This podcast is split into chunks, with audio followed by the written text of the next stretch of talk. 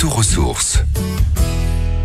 Cette semaine, nous allons prendre du temps en famille pour une activité ludique cuisiner. Alors oui, je sais, le mot cuisiner et le mot ludique parfois ne vont pas ensemble. C'est un véritable casse-tête avec les enfants. Les idées recettes qui manquent ou on manque de temps, de patience, on a clairement la flemme de s'occuper du nettoyage après ça peut être un vrai cafarnaum. Eh bien, j'ai peut-être la solution pour vous, des ateliers culinaires à Montmorency, dans le Val d'Oise, avec Nathalie Boiseau, via le site Naturel et Bon. Nathalie, vous êtes diplômée d'un CAP cuisine et sur votre site, on peut s'inscrire pour travailler des produits de saison.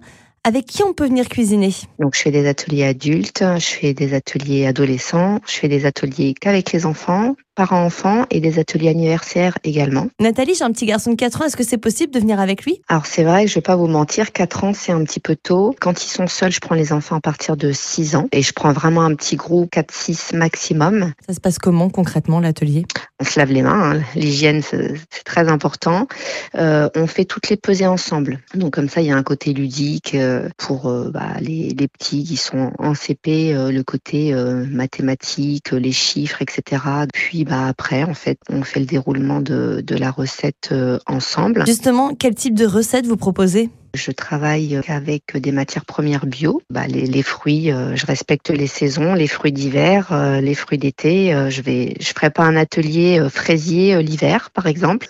dernièrement, donc là, j'ai fait un atelier parents-enfants galette des rois et pendant la cuisson de la galette, du coup, on fait des, on fait des madeleines, des cookies, des muffins. Vous leur apprenez les termes culinaires? Déjà, je leur montre le matériel, c'est vrai, avant de commencer. Je leur montre euh, ce qu'est un fouet, ce qu'est une spatule, une marise, euh, donc les récipients qu'on appelle nous des, des culs de poule ou des bassines.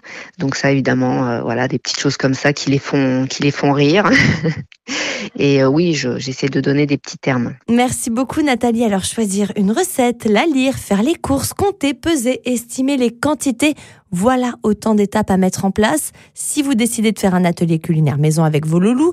Et si, comme moi, vous préférez confier cela à des mains expertes comme celle de Nathalie, n'hésitez pas à prendre rendez-vous sur le site Naturel et Bon.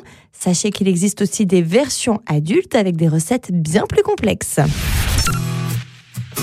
Retrouvez toutes les chroniques de Sanef 177 sur sanef177.com.